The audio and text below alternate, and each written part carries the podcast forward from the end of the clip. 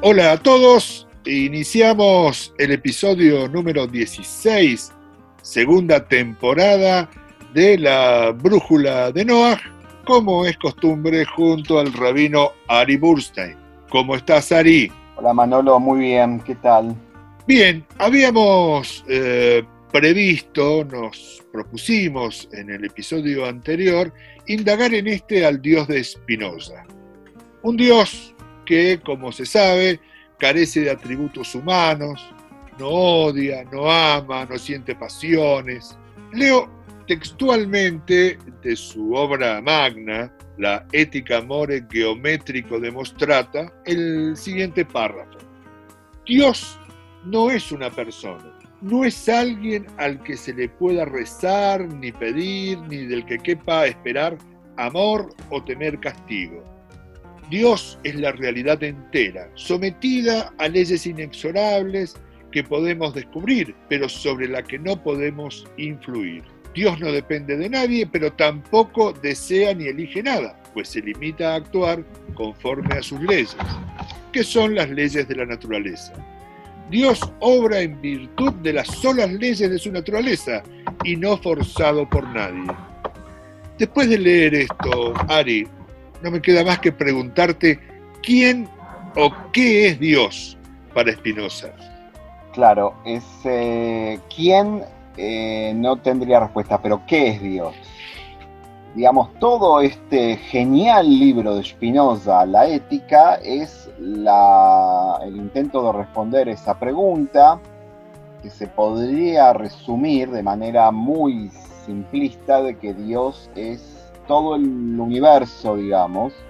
Spinoza esto lo divide en categorías, digamos, Dios es la, sustancia, que es la causa de sí misma, etcétera, etcétera, y es infinita, pero también eh, todo lo que nosotros conocemos como la materia está dividido en, eh, modos y atributos algunos de los cuales son infinitos, algunos cuales son finitos, pero son una son como una parte de la realidad de Dios, digamos, y todo eso está absolutamente descrito en la obra de, Spinoza de una manera mecánica, diría, por un lado, y por otro lado es algo absoluto y eh, necesario, es decir, no hay otra, no hay una posibilidad de que sea de otra manera. Te lo voy a contestar también de, otra manera, Manolo. Se lo considera Platón como el padre de la idea de la trascendencia, que es una de las versiones, digamos, del idealismo. La idea de la trascendencia dice que no todo lo que uno ve en este universo es lo que hay. Y para Platón en realidad lo que existe de manera más real incluso de lo que uno ve es el mundo de las ideas. ¿Ok? Ese, esquema, digamos, atraviesa casi toda la historia de la humanidad, influyendo de manera tremenda en todas las culturas, religiones, sobre todo en las visiones místicas de la realidad y si hay una cosa hacia la cual Spinoza eh, apunta para cerrar definitivamente, eso es el idealismo de Platón. Digamos, Spinoza es el sumum de la versión inmanente de la realidad, es decir, que no hay nada trascendente de lo que se conoce, no hay absolutamente nada. Y todo eso que se conoce es Dios.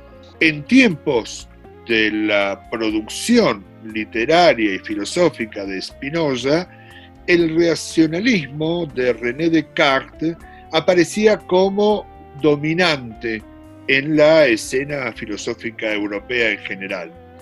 Este pensador, recordemos, distinguía tres sustancias. El alma, que es la sustancia pensante o la res cogitans, la materia, que es la sustancia extensa, la res extensa, y Dios, que es sustancia infinita. ¿De qué manera aparecen estas consideraciones en la concepción espinociana de Dios.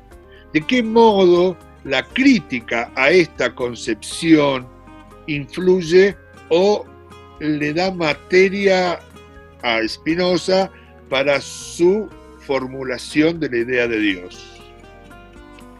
Ok, saquemos un segundo de lado la idea de Dios de Descartes, que ya de por sí es discutible, y pongamos solamente el tema del alma y la materia, que lo transforma a Descartes como el gran dualista eh, de, la, de la modernidad. Y bueno, acá viene una discusión con respecto a Spinoza. Si Spinoza es un seguidor de Descartes en el tema dualista o no, Spinoza también ve dos materias. Pero ¿cuál es el problema?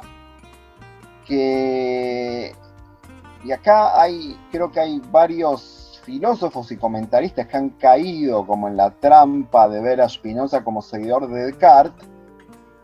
Y em, el problema es que para, para Spinoza esas dos, eh, digamos, eh, el alma y el cuerpo en realidad, que son algo que tampoco, que van de manera paralela, que no, no, son algo que se tocan, pero son parte de la sustancia divina, digamos, son parte de Dios de alguna manera y son parte igual, digamos, tiene exactamente el mismo estatus con respecto a la infinitud de Dios.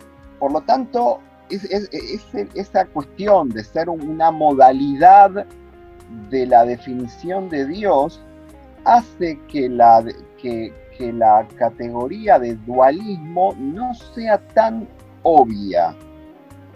Si bien estamos hablando acá de dos cosas, posiblemente no sé si es un monismo, pero es un dualismo de otro tipo. Digamos, para Descartes, el alma es algo que está, que, de alguna manera proviene de, es una idea trascendente ¿sí? Para Spinoza no hay nada trascendente acá, digamos, la idea de alma, la idea de materia, al fin y al cabo tiene, tiene la, misma, la misma categoría, el mismo estatus, como decía antes, y esa es la diferencia entre Descartes y Spinoza. Hay infinidad de discusiones acerca de si Spinoza puede ser llamado dualista, yo creo que no es un dualismo muy diferente al de Descartes y creo que no, no se puede llamar dualista.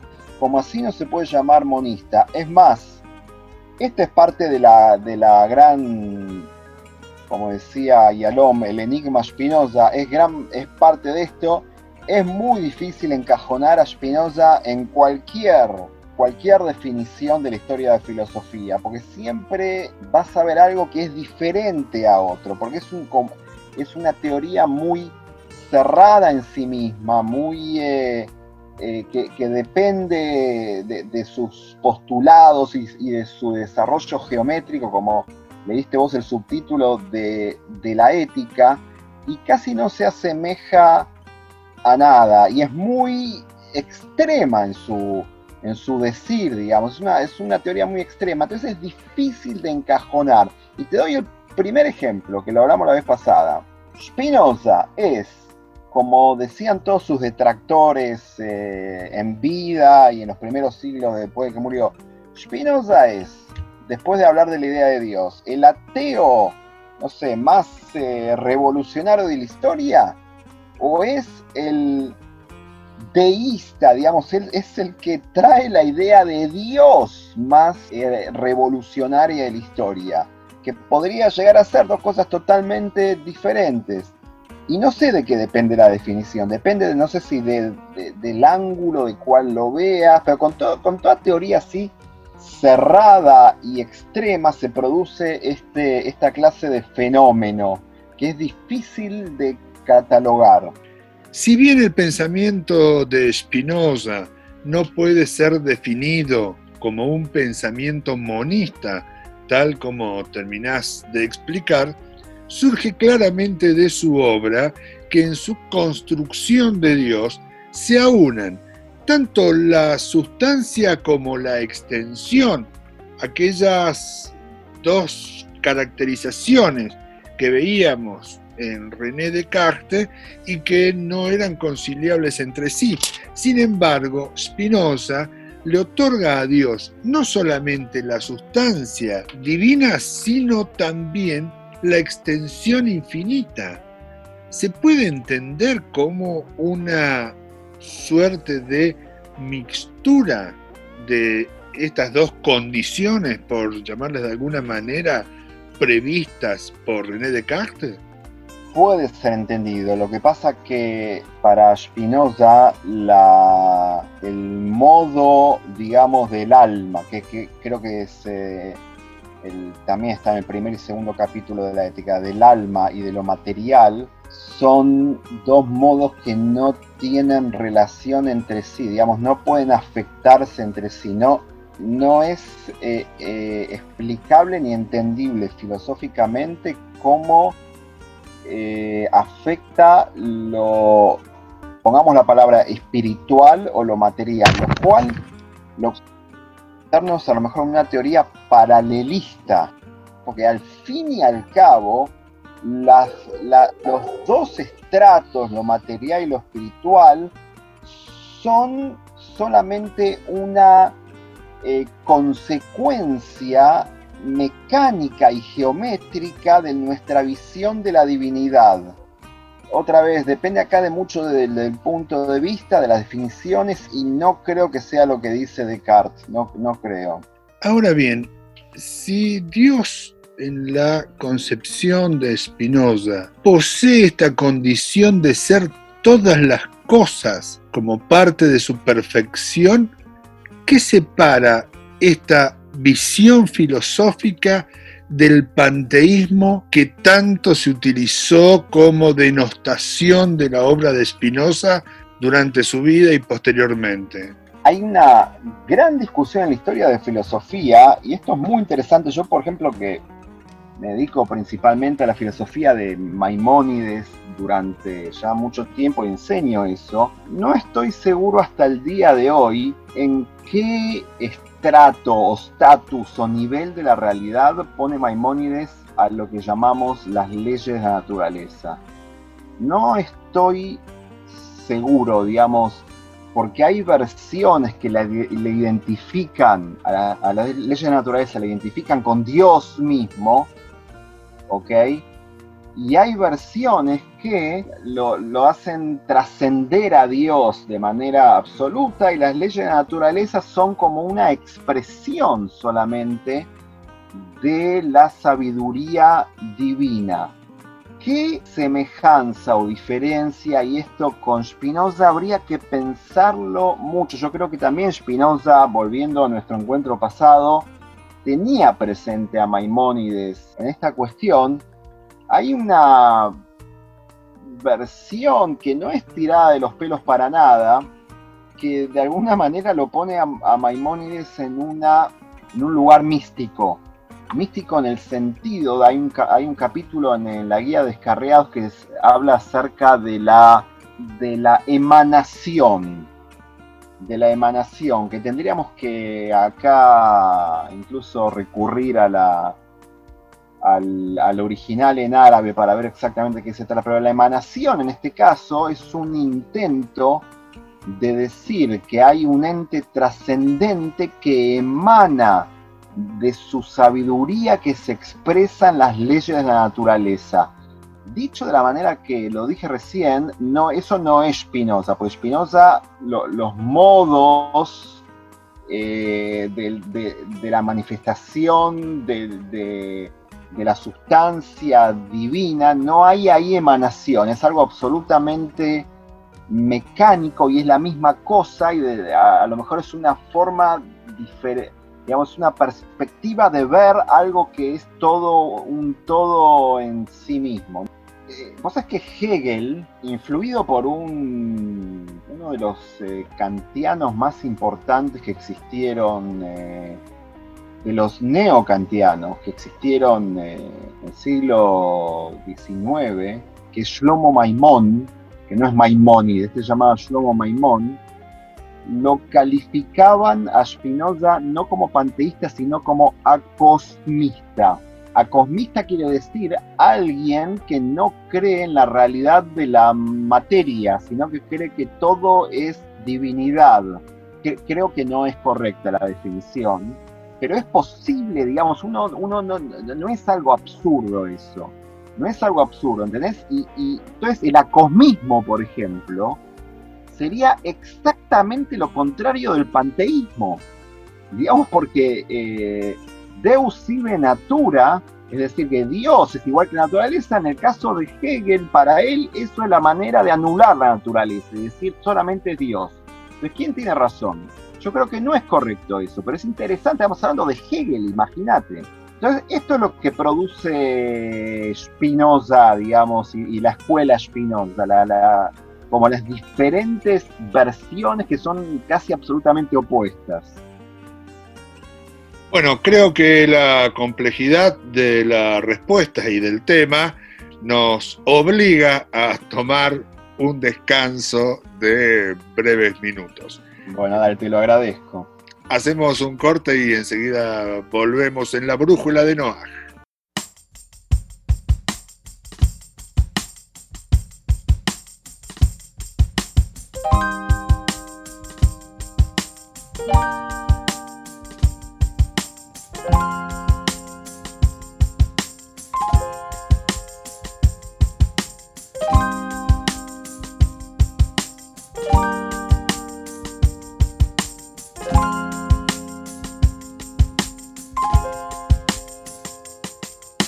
Someday I'll be better without you. But they don't know you like I do. Or at least the sides I thought I knew. I can't bear this time. It drags on as I lose my mind. Reminded by things I find. Like notes and clothes you've left behind. Wake me up. Wake me up when all is done. I won't rise until this battle's won. My dignity's become undone, but I won't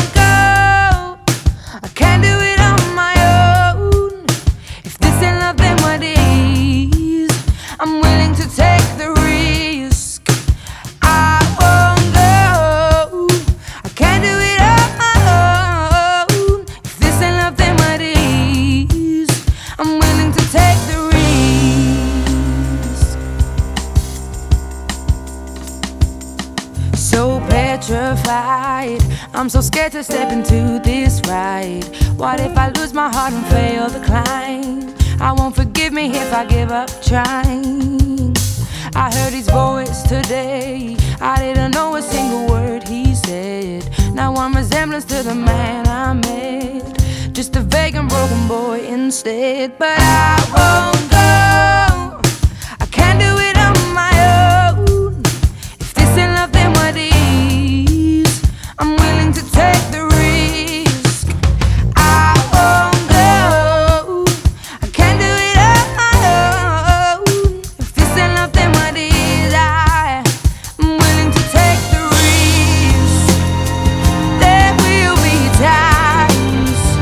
We'll try.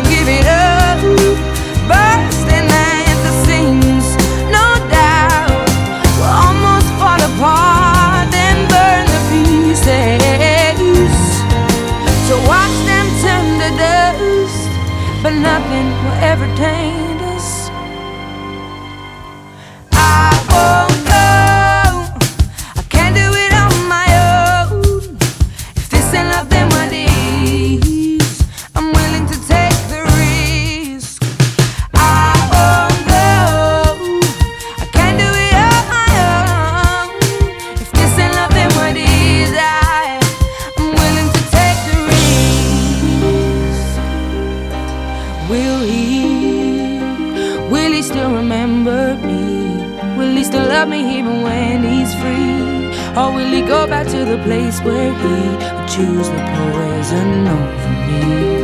When we spoke yesterday, he said to hold my breath and sit and wait. I'll be home so soon I won't be late. He won't.